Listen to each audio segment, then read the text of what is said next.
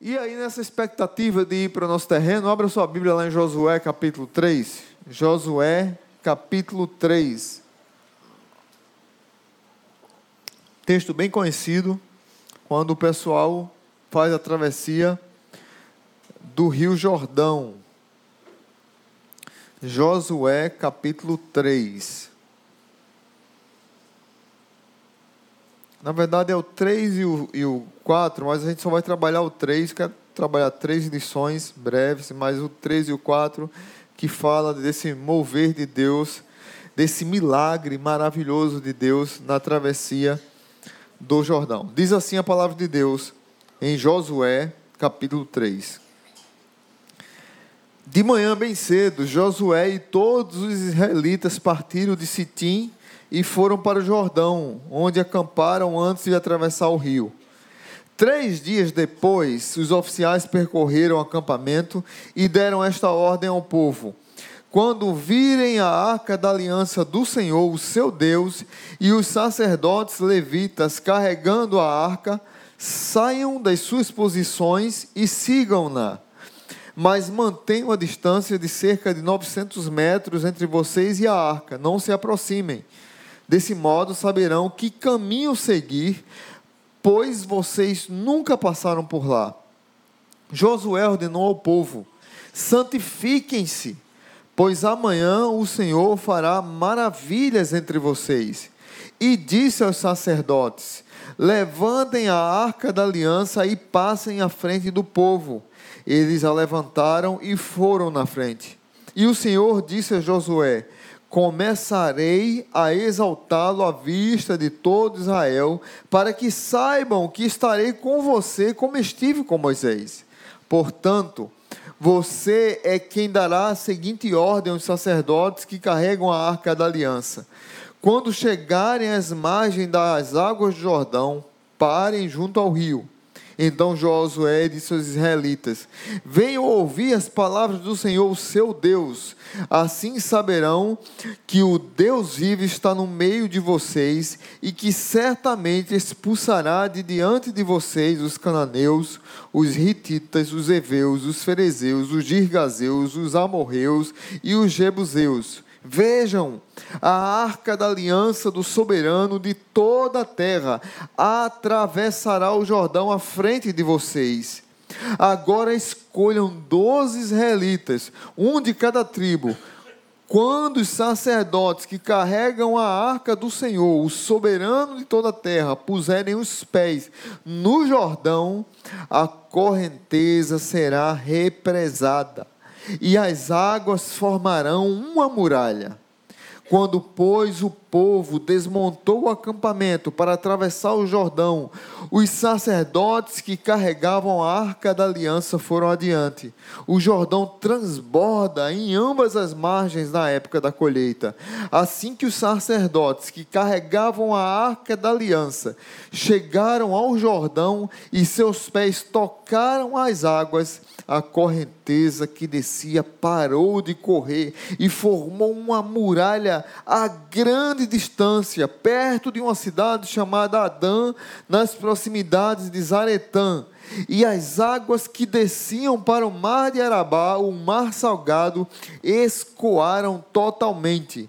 E assim o povo atravessou o rio em frente de Jericó os sacerdotes que carregavam a arca da aliança do Senhor ficaram parados em terra seca no meio do Jordão, enquanto todo Israel passava até que toda a nação o atravessou, pisando em terra seca.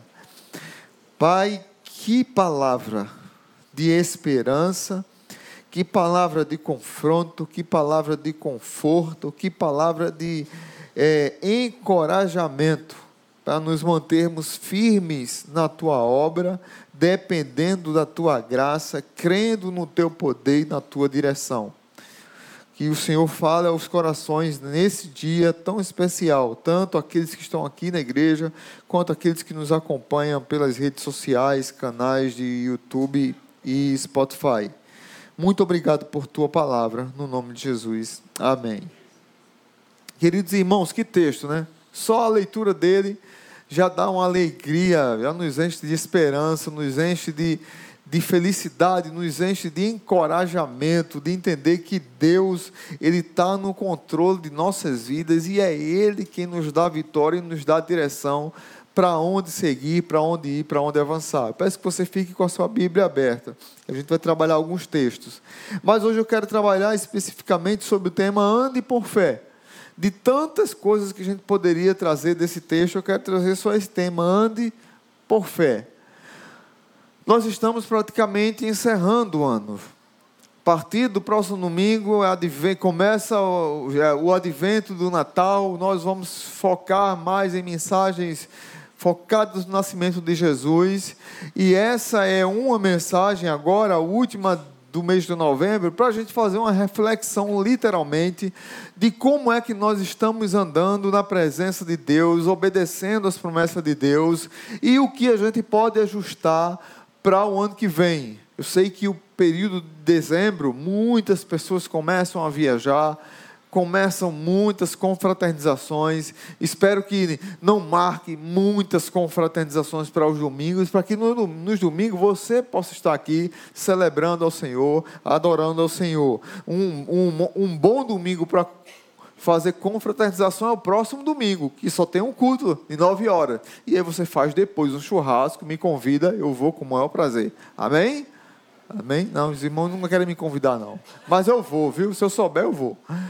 Ah, então, queridos, é, o mês, é, o ano de 2023 praticamente está se findando. E nós podemos sim falar e olhar para trás e olhar também para hoje, é, perceber que nós temos algo em comum com grandes homens e mulheres do passado.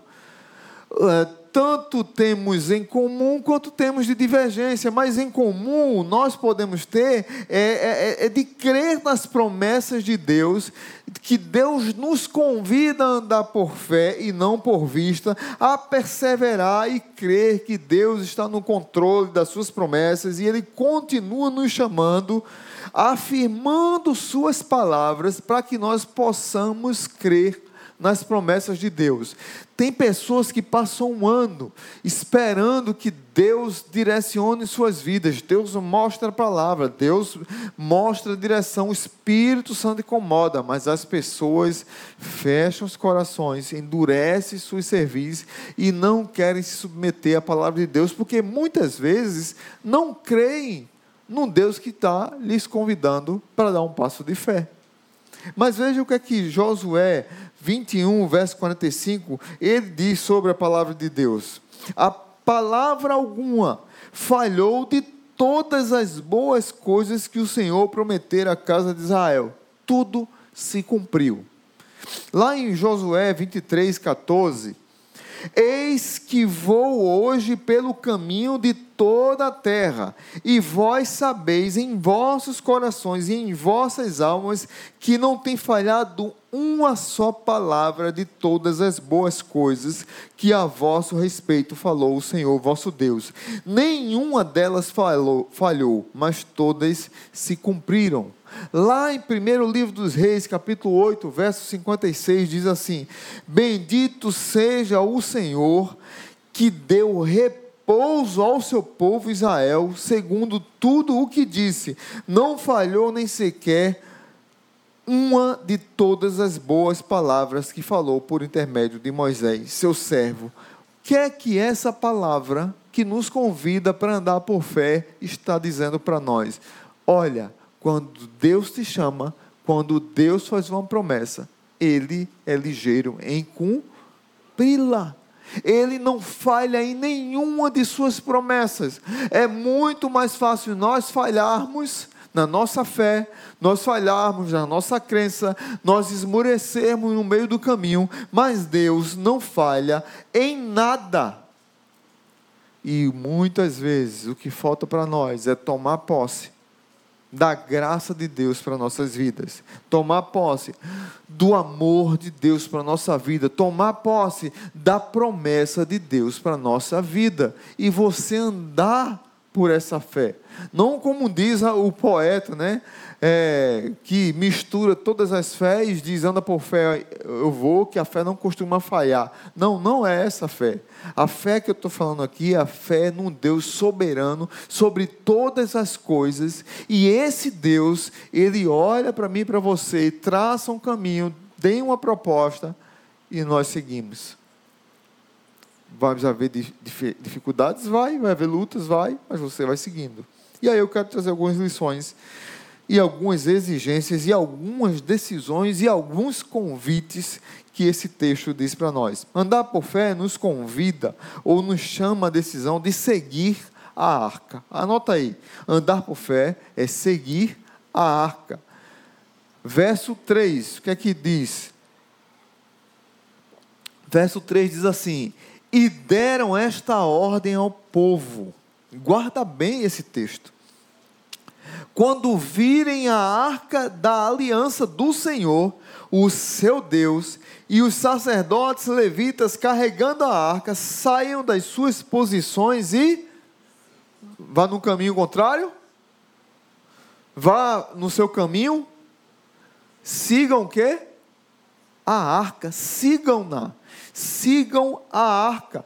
A arca do Senhor era o símbolo da presença do Senhor no Antigo Testamento, que guiava o povo de Israel. Geralmente a arca ela, ela era, quando o povo de Israel estava marchando, multidão, milhão, milhões de pessoas, muitas vezes a arca estava no meio, mas quando chegou de frente do Rio Jordão, para atravessar o Rio Jordão, para Jericó, Deus mandou que Josué orientasse os levitas a ir 900 metros para frente, sair do meio do povo e ir para frente, para que o povo tivesse uma visão e soubesse a quem seguir. E o povo precisava seguir a arca para poder andar em segurança. Se você olha no Antigo Testamento, em vários momentos, Deus nos convida a, a ser, a sermos seus filhos, seu, seus dependentes, a, a entender que Ele é aquele que nos segura com sua mão direita. Ele está nos protegendo, Ele está nos encaminhando, está nos direcionando, está abrindo caminho, abrindo portas que nós não temos como abrir. Deus ele vai na frente, a, a, segue a arca, porque ele está como uma bússola. É, olhando o azimuth magnético, dando as coordenadas para que o povo de Deus possa ir e seguir por um lugar seguro, com êxito, passo a passo, caminho a caminho, vitória a vitória. Pastor, o que é andar por fé? Andar por fé é ir onde o Senhor já foi na nossa frente. Porque Ele sabe qual é o caminho, Ele sabe quais são os percalços. É o lugar da presença de Deus na nossa vida. Como é que tem sido o seu amor, as Escrituras, o seu amor, a ação do Espírito Santo na nossa vida? Como tem sido o meu e o seu amor, a direção de Deus para a nossa caminhada, para a nossa família, para a nossa empresa, para o nosso trabalho, para o nosso casamento? Deus sim tem direção para tudo isso. Mas a quem, a quem estamos seguindo? Para quem estamos para onde estamos andando? Para onde estamos indo? Se Deus está dizendo que Ele é a bússola, siga a arca. Ele é o azimuth magnético, siga a arca. Ele dá as coordenadas, siga a arca. Mas muitas vezes eu e você não quer ouvir a voz de Deus e quer seguir o seu próprio caminho. Seguir a arca, ter fé, andar por fé, fazer o que ele manda. Tem aquele ditado que os nossos pais diziam para a gente: manda quem pode, obedece quem tem juízo. Deus manda. Josué prepara o povo, olha, prepara a tropa aí, eu quero dar algumas instruções. Deus diz para Josué: Olha, eu vou honrar você, você é o líder agora, não é mais Moisés, Moisés está morto. Você precisa dizer para esse povo que a arca vai para frente, diga aos levitas. Imagine uma coisa, uma coisa é Josué antes, que estava do lado de Moisés, outra coisa é Josué indo atravessar o Rio Jordão, ele como líder não tem mais a sombra do poderoso profeta de Deus Moisés. Agora está Josué, Caleb, mais alguns. para liderar um milhão de pessoas. E Deus disse assim: você vai lá na frente vai dizer isso, isso e isso, mas põe a arca na frente. O povo precisa de reverência, o povo precisa de método, o povo precisa de direção. Qual é a direção que vocês têm seguido? Qual é a direção que eu tenho seguido? A direção que Deus mandou para Josué foi: siga a arca. Qual é a voz que temos ouvido? Quem tem dado a direção das nossas vidas? Tem uma história muito, muito interessante. Um pastor que muito amado, pastor Paulo Solonca, foi pastor da primeira igreja batista em Florianópolis. Quando eu conheci Paulo Solonca e Russell Shedd, mudou completamente minha vida, minha visão ministerial, minha visão de discipulado. Paulo Solonca foi militar, assim como eu fui fuzileiro naval, Paulo Solonca foi militar, mas do exército. E ele disse uma coisa que acontece na caserna militar. Ele disse que no primeiro dia que ele chegou no quartel do exército, um capitão chegou para toda a tropa e disse assim: Nunca mais, preste bem atenção, olhe para mim, nunca mais, nunca mais, nunca mais na vida de vocês vocês vão esquecer a minha voz. Nunca mais.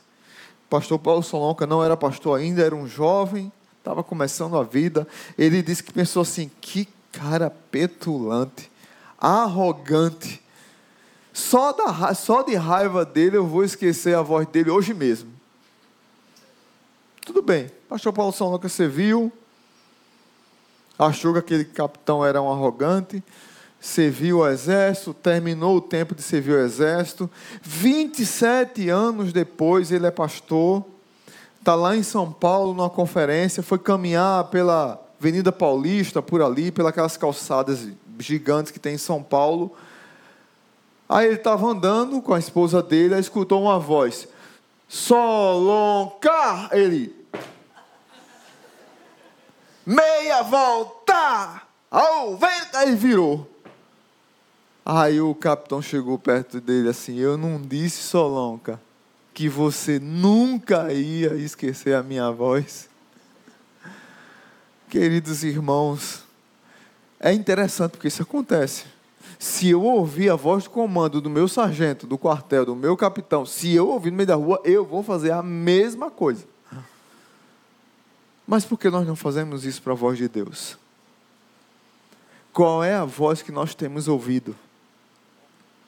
Às vezes eu tenho ficado triste, eu tenho confessado aqui para algumas pessoas e abertamente a gente pregou uma série de mensagens aqui sobre falsos profetas, é, no livro de Tito, discipulado, porque tem pessoas que têm seguido aí influências, mau caráter, gente enganadora, gente que não prega o evangelho gente que prega mentira, gente que prega ideologia, gente que prega um evangelho para é, é, se submeter à sua vontade. Não, esse esse daqui se encaixa naquilo que eu gosto. Então eu vou eu vou crer nesse evangelho aqui, desse pastor aqui.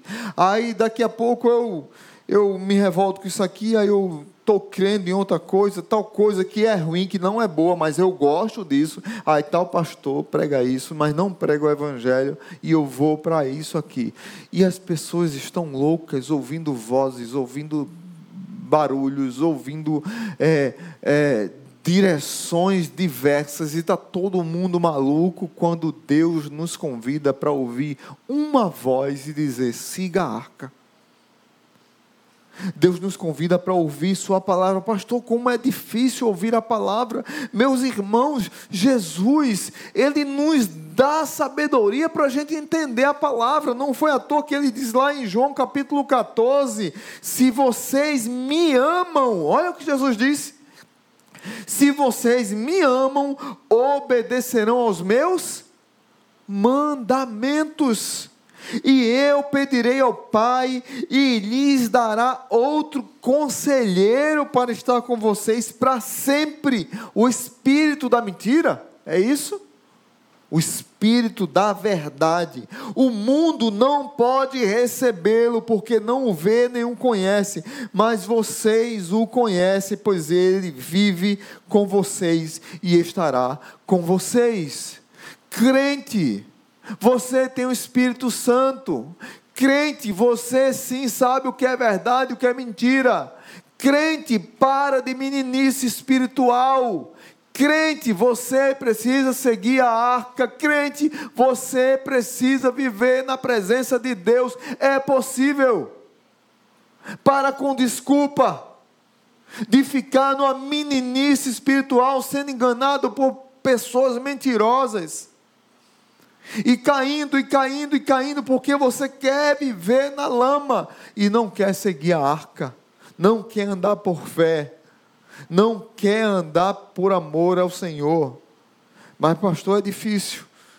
Aí o apóstolo Paulo diz lá em 2 Timóteo, capítulo 3, versículo 16 e 17: toda a escritura é inspirada por Deus e útil. Veja bem o que, que Paulo diz: toda a escritura não é uma parte, como alguns pastores agora, os pastores da, da modinha, que dizem que que Deus, que a Bíblia não é a palavra de Deus, a Bíblia contém a palavra de Deus, isso é, um, isso é uma heresia antiga, não é heresia nova, é antiga, tá? está só renascendo. Como alguns pastores dizem, não, não precisa obedecer a palavra de Deus, o importante é o amor. O importante é o amor. Mas não é isso que a palavra de Deus está dizendo. A palavra de Deus está dizendo para a gente seguir a palavra de Deus. E tem hora que é justiça. Tem hora que é amor, tem hora que é graça, tem hora que é misericórdia, tem hora que é disciplina. Mas essa turma só quer o amor. A hipergraça, que é outra heresia e está sendo pregada. Já que Jesus morreu na cruz, está todo mundo salvo, todo mundo está salvo, então viva do jeito que você quer. Aí tem crente que acha, poxa, que legal, isso aí, gostei disso aí. Paulo diz assim lá em 2 Timóteo: toda escritura é inspirada por Deus. E ela é útil, guarda bem isso, para o ensino, para a repreensão, para a correção e para a instrução na justiça para que o homem de Deus seja apto, apto e plenamente preparado para toda boa obra. A palavra de Deus ela é útil para a minha vida. Hoje nós não temos mais, não temos mais a arca para seguir. Hoje nós não temos mais um Josué para seguir, mas nós temos uma palavra para obedecer. Hoje nós temos o Espírito Santo que nos guia para obedecer a palavra, para obedecer o que o Senhor quer para a nossa vida. Não que falsos profetas, enganadores, sedutores gostam de pregar. Queridos irmãos, sigam a palavra de Deus, a quem você tem seguido quem você tem ouvido. Andar por fé é seguir a arca. Segundo, andar por fé nos convida, nos chama para santificação. Verso 5 diz assim: verso 5. Josué ordenou ao povo: santifiquem-se, pois amanhã o Senhor fará o que? Maravilhas entre vocês. Nessa segunda exigência, você vê duas situações aqui: ordem, Deus dá uma ordem, santifiquem-se, mas Deus também dá uma promessa. Deus fará maravilhas no meio de vocês, ou seja, Deus fará um milagre. Que milagre era esse? Que milagre foi esse, pastor? Foi abrir o Rio Jordão para que mais de um milhão de pessoas atravessassem. Mas Deus disse: santifiquem-se. Há promessas da nossa vida que serão cumpridas, porque elas são condicionais. Nós somos salvos pela graça, nós somos santificados pela graça, mas nós precisamos entender que tem coisas na vida da gente que Deus vai ampliando, abençoando condicionalmente. E para que condicionalmente Deus vá ampliando as promessas dele na nossa vida, ele diz assim: santifiquem-se. Santifiquem-se. Crente precisa sim ser santo. Crente foi chamado sim para ser separado. Crente foi chamado sim para fazer diferença. Esses dias eu vi uma, uma briga, um movimento gospel, os crentes estão tá um desespero por causa de uma cantora aí que enlouqueceu e cortou o cabelo, pintou de, de roxo, sei lá que coisa foi, eu não sei nem quem é. Mas eu vi um crente defendendo, não, olha, perdoe nossos irmãos, perdoe a nossa igreja.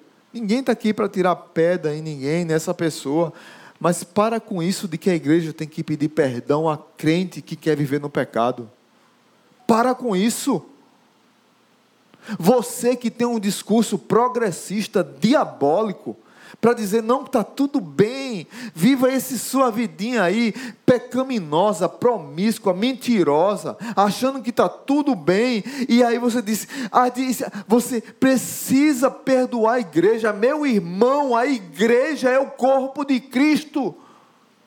Jesus tem lá que pedir perdão a pecador, rapaz.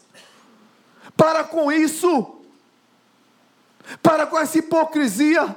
Para com essa vida amundiçada.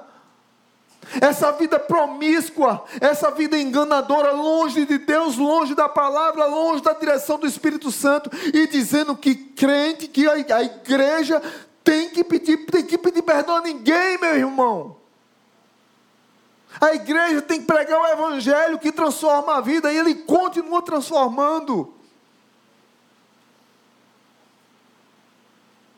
Aí nós vamos acolhendo tudo e fugimos do lavar regenerador, fugimos de mudar a nossa veste, como o Novo Testamento fala muito, revestir-se do novo homem, despir despir-se do velho homem.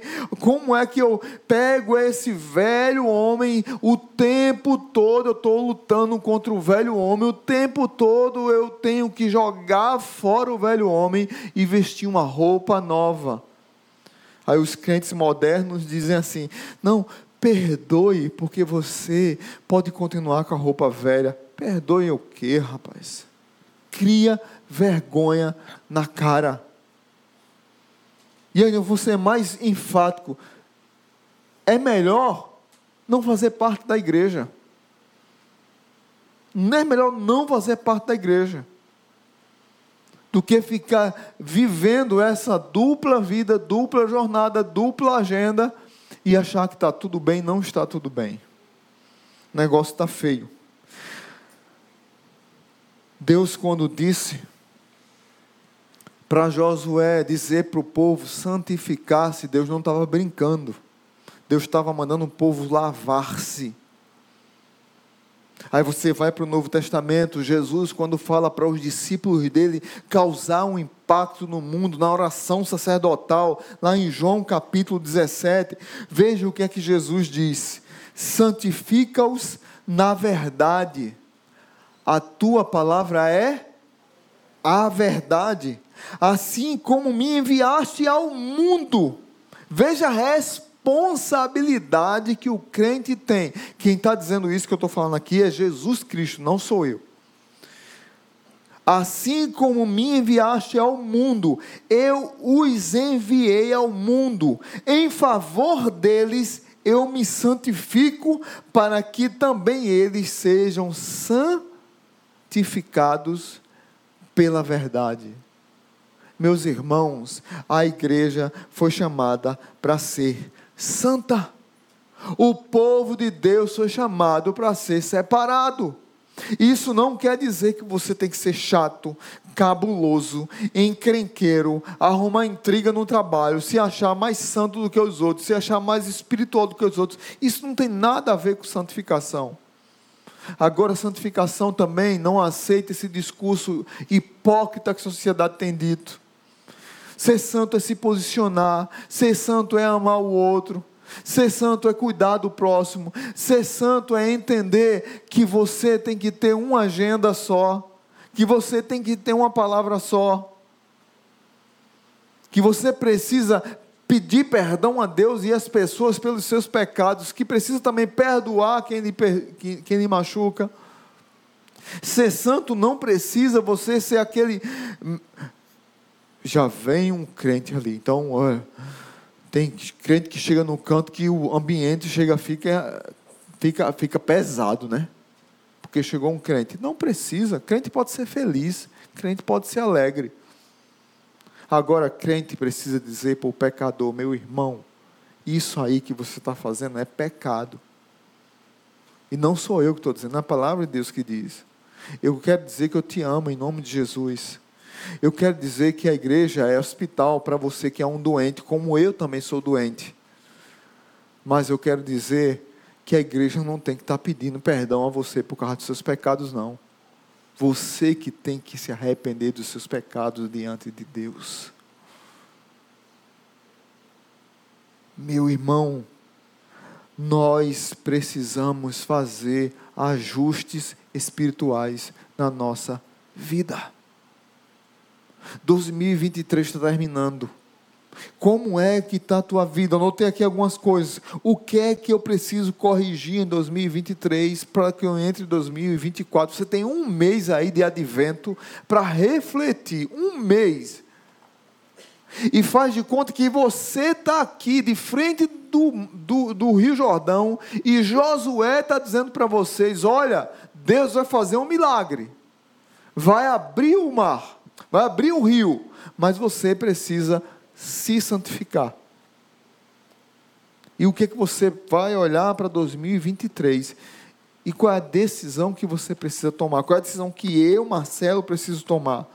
O que é que precisa ser abolido da minha vida pessoal, da minha vida espiritual, da minha mesquinhez, da minha vergonha, dos meus pecados ocultos?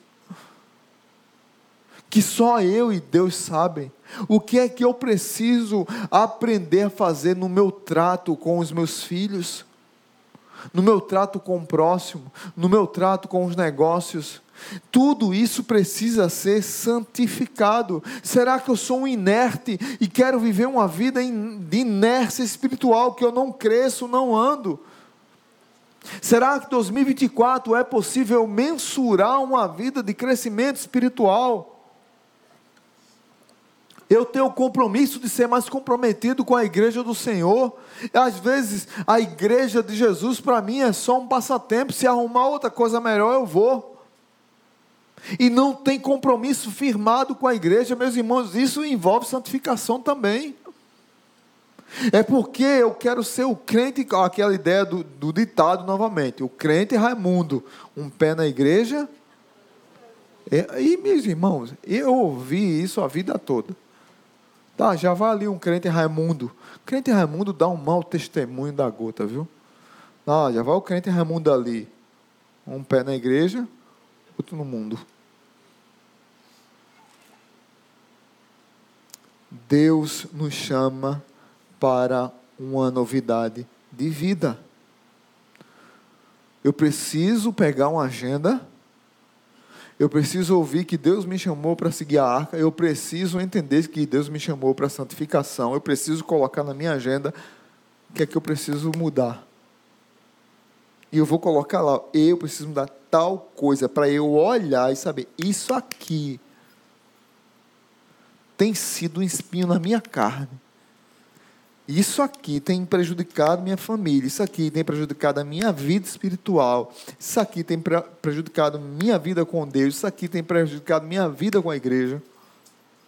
E eu preciso mudar em 2024. E eu começo hoje isso. Tem uma frase que eu sempre digo na igreja: o que muda na minha história é o que eu decido fazer e faço. Se você não quiser mudar nada, não decidir mudar nada, você não vai mudar nunca, porque o problema está lá no coração. O que muda na minha história é o que eu preciso é o que eu decido fazer e faço. Não existe avivamento. Outro nome que tem voltado nas igrejas. Na história da igreja tiveram vários avivamentos. E eu acredito que Deus tenha começado um novo avivamento no nosso meio. Tem muita gente falando sobre avivamento, mas deixa eu dizer uma coisa para vocês.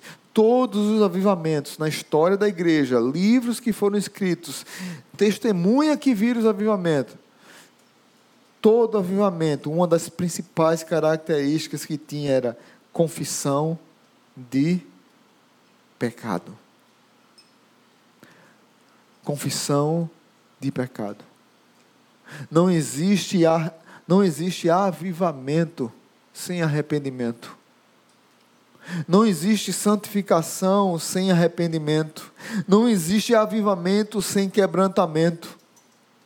Não existe atravessar o Jordão, desfrutar do milagre de Deus, sem consertar a vida sem entender que tem coisas que precisam ser mudadas na minha vida. Eu preciso seguir a arca, mas eu preciso também ser santificado. E por último, andar por fé nos convida a darmos passos de coragem. Coragem verdadeira. Veja o que aqui diz o verso 14 ao 17. Quando, pois, o povo desmontou o acampamento para atravessar o Jordão, os sacerdotes que carregavam a arca da aliança foram adiante.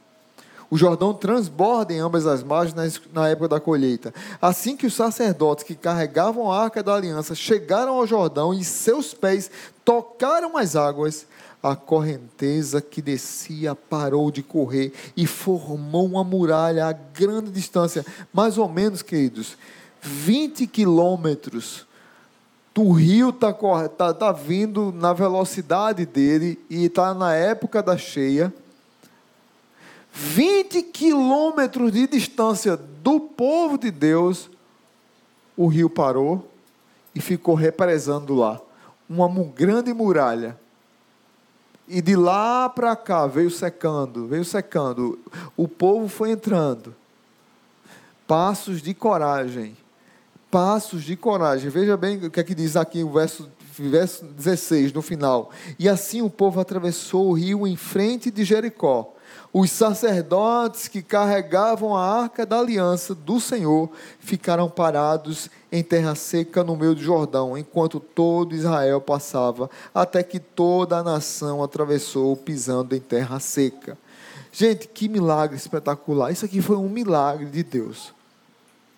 E Deus, assim como os grandes milagres da Bíblia, Deus convida o homem a fazer a parte dele. Como aquela mulher para encher lá a, a, os vasos. Arruma vaso emprestado com a vizinhança aí. Ela foi arrumando e encheu o vaso. Quando foi para curar, é, para ressuscitar Lázaro, tire a pedra. Alguém tem que tirar a pedra. Jesus não poderia fazer assim? Poderia não?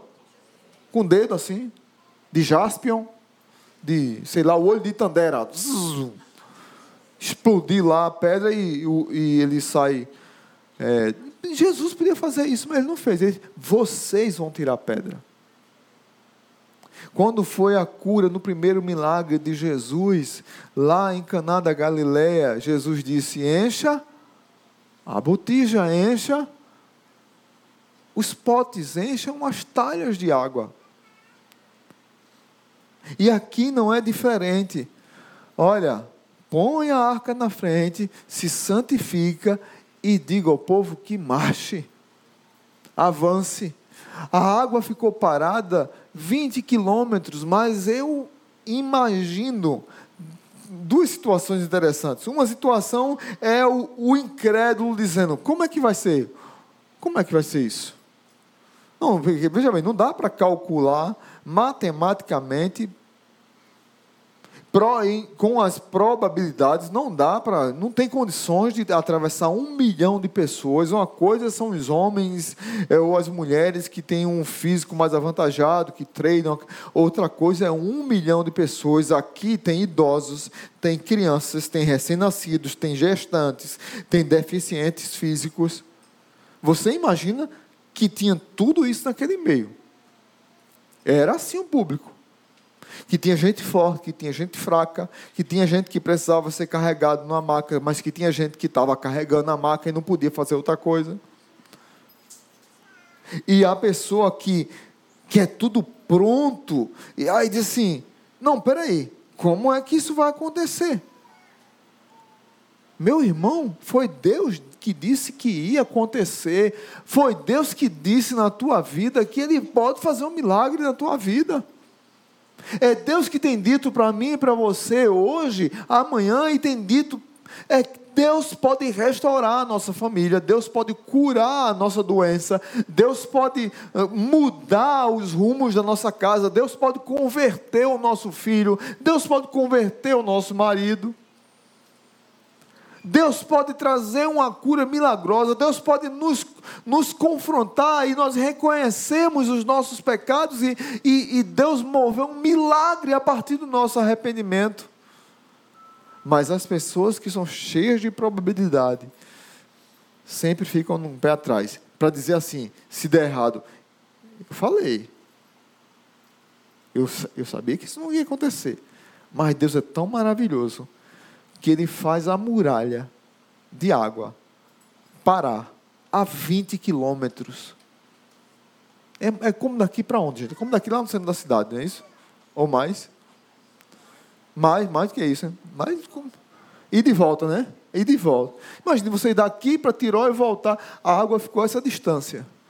Dá para dar uma segurança, não dá? Ufa, tá. daqui que chega dá para correr. Mas eu fico imaginando as primeiras pessoas que pisaram. Quem aqui já entrou em rio com sandália havaiana? Você perdeu sua sandália? Quase, né? Porque você põe, ela faz ploct e ela entra assim, não é? Quando você puxa, o pitoco faz ploct e a sandália fica. Não é? Eu não sei se. Eu, eu, fui, meu, eu fiz, aconteceu isso comigo várias vezes. Aí tinha, aí quebrava aquele pitoco da sandália embaixo. Naquela época não tinha YouTube para ensinar como é que a gente colocava um prego na sandália. E a gente ia de novo para o rio com a sandália de novo. Só que agora tem um prego para subir e furar a gente. Então, meus irmãos, imagina as primeiras pessoas que atravessaram o rio. Elas atravessaram o rio com muita fé, com muita coragem, porque elas foram andando e plocte, plocte, plocte, plocte, plocte, foi secando, secando, secando, secando, e Deus fazendo um milagre. E a arca ficou no meio e o povo passou em terra molhada. O povo passou em terra seca. Deus continua fazendo milagres. Deus continua fazendo a água secar para que você atravesse os jordões da sua vida. Deus continua fazendo a água represar para que você não fique do lado de cá do Jordão, mas que você vá para o lado de lá do Jordão, porque é do lado de lá que tem a promessa de Deus e não do lado de cá. Tem pessoas que querem viver do lado de cada Jordão. Deus está dizendo: não, não, não, filho. Eu quero fazer um milagre na tua vida. Cria coragem, avança, dá o primeiro passo, santifica, siga a arca, mas atravessa. Você tem que ir. Você precisa dar o passo, você precisa unir forças, você precisa se arriscar, você precisa um dar o braço no outro e vamos atravessar aqui. Nós vamos conseguir. Eu lembro que quando no quartel a gente corria todo dia, na época do recrutamento, todo dia, quatro horas da manhã. A gente acordava, cantava uma musiquinha. Cinco minutos é tempo suficiente, tomo um banho, escovo os dentes e estou pronto, pronto para formar. Era assim. Cinco minutos, você acorda, troca de roupa, toma banho, faz necessidades, escova os dentes, faz a barba. Claro, os agoniados arrancam o couro, eles não fazem a barba. Mas você, em cinco minutos, está lá formado para correr em Natal. E aí nós corríamos, naquela época, né, em 97, quando eu cheguei aqui, a gente corria 10 quilômetros por dia. 5, 10 quilômetros. E naquela época eu corria, mas eu corria difícil, porque eu, as canelas doía, a canela do cabo aqui doía. Mas o professor, o instrutor da gente, o que eu achava interessante demais é que ele, ele pedia para um que é top puxar a galera e ele ia atrás empurrando. Bora, Alexandre, sua besta! Bora! Ia empurrando a gente. E a gente. E chegava a gente. Porque tinha que chegar formado. A gente tinha que correr na rua bonito a tropa toda certinha. Mas tinha alguns que ficavam, e ele saía pegando um por um, empurrando e colocando, e a gente saía, e ele voltava. Eu achava aquilo espetáculo, assim, meu Deus do céu. Foi assim que o povo atravessou, irmãos. Foi um ajudando o outro, foi comunitário. Deus foi fazendo o milagre. Deus foi fazendo a obra, o rio estava parado, povo atravessando, o milagre acontecendo, você não precisa ficar do lado de cá do Jordão. Deus está te chamando hoje para atravessar.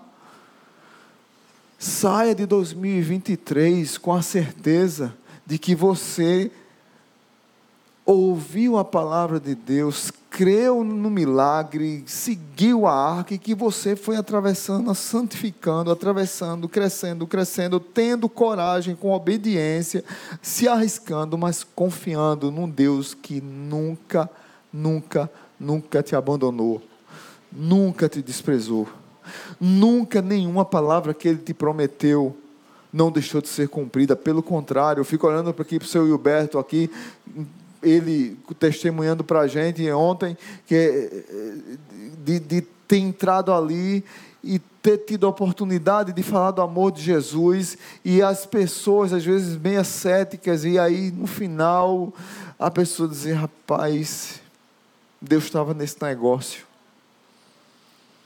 Passar 30 e vai para um hospital para passar dois dias passa 37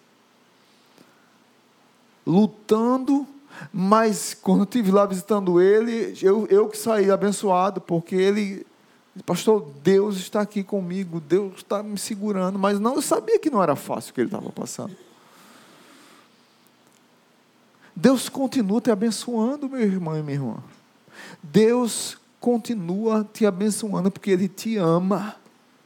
E Ele diz para mim e para você: siga a arca, a quem você tem seguido. Faça essa reflexão santifique-se. Ajuste o que, é que precisa ser ajustado na sua vida. Quem você tem mais alimentado, carne ou espírito? Como Paulo diz lá em Gálatas, que a carne milita, luta contra o espírito, e é um tentando estrangular o outro. E não sai daqui sem dar passos corajosos tomar a atitude de atravessar o Jordão, porque Deus já está fazendo um milagre, mas você não precisa ficar do lado de cá do Jordão, você precisa atravessar o Jordão, porque a terra prometida, o milagre, a bênção de Deus, a bonança do Senhor, o desfrutar da comunhão do Senhor, está do outro lado. E eu preciso fazer a minha parte, a minha parte é seguir a arca é santificar e é crer, ter coragem de atravessar o rio. Deus continua atravessando rios, abrindo rios, para que eu e você possa atravessar e desfrutar do milagre dele. Amém? Vamos orar a esse Deus tão poderoso. Pai Santo, muito obrigado. Obrigado pelo teu cuidado sobre nossa igreja, pela vida de cada amado irmão e irmã que está aqui hoje.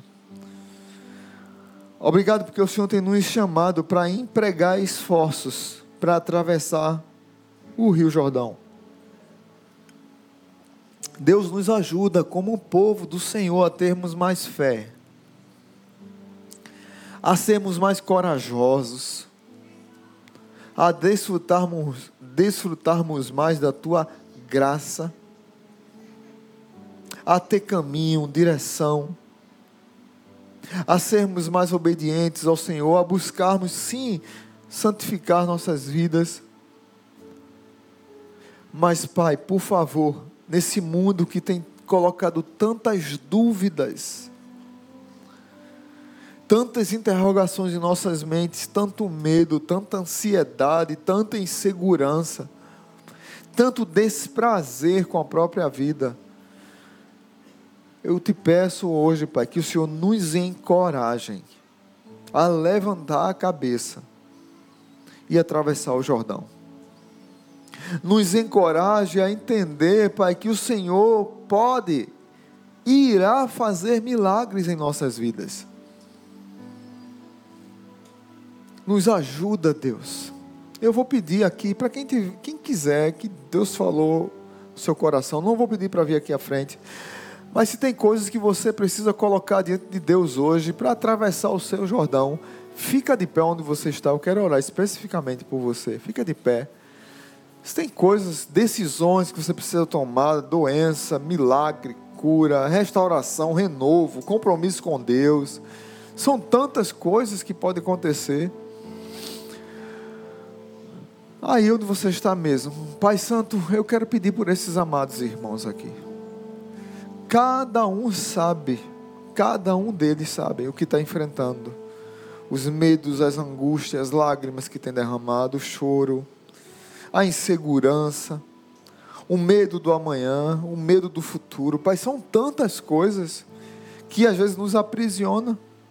E o Senhor está diante de nós, querendo fazer um milagre, nos chamando para seguir a arca, para a santificação e para ter coragem de colocar o pé no rio, por mais que ele esteja ainda lodacento, mas a gente caminhando lentamente e o rio vai secando e a gente vai caminhando lentamente, não só, mas comunitariamente, não solitário, mas com a minha família da fé. Não solitário, mas com o meu povo. Não solitário, mas com a minha casa. Não solitário, mas com os meus amigos. Não solitário, mas com os meus filhos e a minha família.